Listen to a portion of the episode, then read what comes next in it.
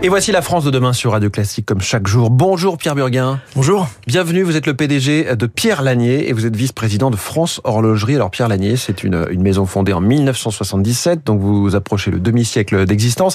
Quel a été euh, le projet de départ et comment l'entreprise a, a évolué depuis? Bah, Oui, comme vous le dites, euh, Pierre Lanier a été créé il y a 47 ans, donc euh, presque cinquantenaire. Et c'était mes parents, c'est une entreprise familiale. Mes parents ont créé ça. Et puis c'était avant tout pour avoir une activité pour ma mère. Et puis ça s'est développé. Ils ont importé des montres. Et ce qui c'était l'inverse de ce qui se faisait à l'époque, c'est-à-dire euh, après avoir importé des montres, ils ont commencé à les fabriquer.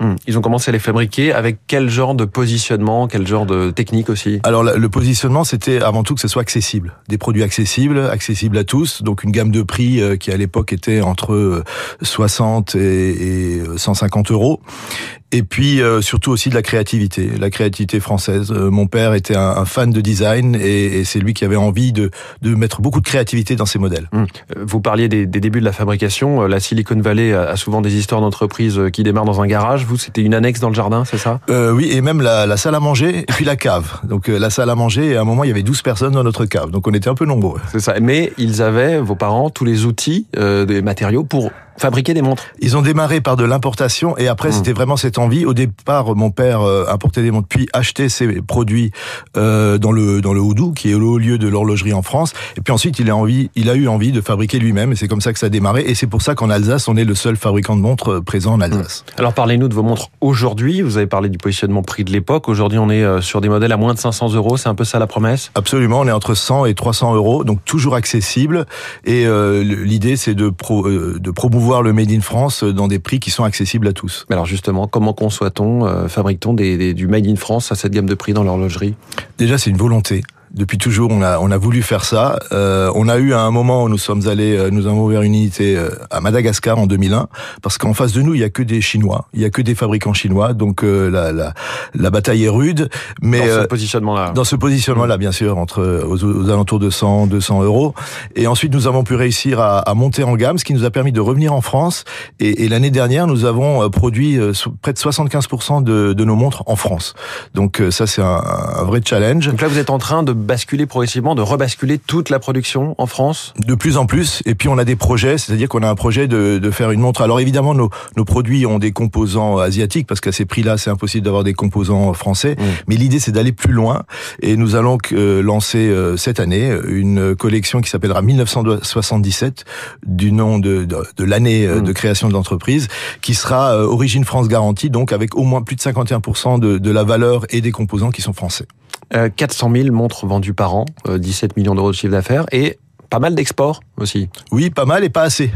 Alors autant euh, le Covid a été euh, radical pour nous dans un sens en France où on a progressé même pendant la période Covid, alors qu'à l'export, euh, on peut dire qu'on s'est pris une petite claque euh, à l'export dans le chiffre. Donc euh, on revient, on était à 25% de chiffre à l'export, on est retombé à 10, on est maintenant à 15 et l'objectif c'est d'être d'ici 5 ans à 50% à l'export parce que le, le, le, développement il va passer par l'export avant tout. Et comment vous exportez? Quels sont vos canaux à la fois de distribution et de communication?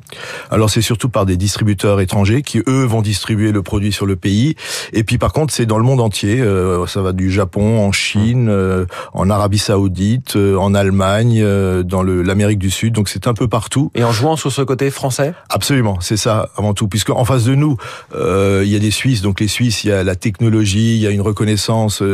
alors que du côté français, la reconnaissance c'est le savoir, le savoir-faire français, la créativité française, et on joue beaucoup là-dessus. Vous avez une collection Élysée de oui. quoi s'agit-il? Oui, alors euh, l'Élysée a, a, décidé de, de, créer une licence. Donc il y a énormément de produits qui ont un point commun évidemment, c'est qu'ils sont fabriqués en France.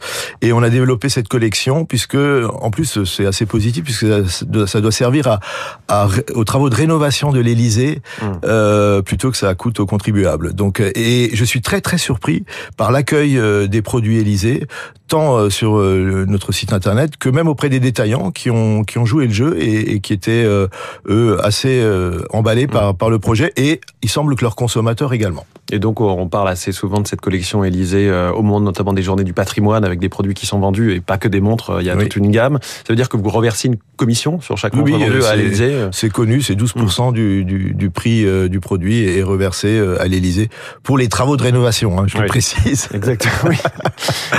Pierre Burguin, vous vous appelez Burguin, vos parents aussi. Pourquoi l'entreprise s'appelle Pierre Lanier?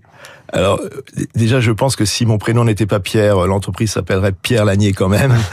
Euh, avant tout, à l'époque, quand mon père cherchait un nom de marque, il voulait que ce soit un nom de créateur, que ça sonne français et on s'est aperçu après coup que on le prononçait Pierre Lanier dans à peu près toutes les langues au monde. Mmh. Donc euh, c'est plutôt positif et c'est toujours dans l'idée de du, du, du savoir-faire français, de la créativité française. Et un mot sur France Horlogerie, euh, dont vous êtes vice-président. Quel est le rôle de cette organisation? Alors France Horlogerie, c'est un organisme qui fédère les, les trois branches de l'activité horlogère, c'est-à-dire la fabrication de montres, donc les fabricants de montres, les fabricants de composants, ça ce qui est très important puisqu'il faut des composants pour fabriquer des montres, et puis ce qu'on appelle le gros volume, qui sont aussi notamment, euh, ça va des horloges jusqu'aux horloges que vous voyez en gare et la synchronisation de tous ces temps-là.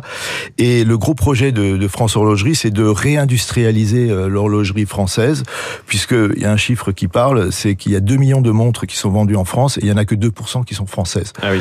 Donc il y a un gros boulot, mais ce que je dis, c'est qu'il y a 10 ans, il y en avait peut-être que 1%. Donc on mmh. est dans la, dans la bonne dynamique, mais c'est très important. Et puis il y a beaucoup, beaucoup de jeunes marques qui arrivent euh, dans notre pays et des jeunes entrepreneurs qui ont envie de faire de l'horlogerie en France. Donc ça, c'est dire qu'on a une belle marge de progression, avoir le, le, verre à moitié, à moitié plein. Merci beaucoup Pierre Burguin, PDG de Pierre Lanier et donc vice-président de France Horlogerie, invité en direct ce matin de la France de demain. Merci. Bonne journée, il est 6 h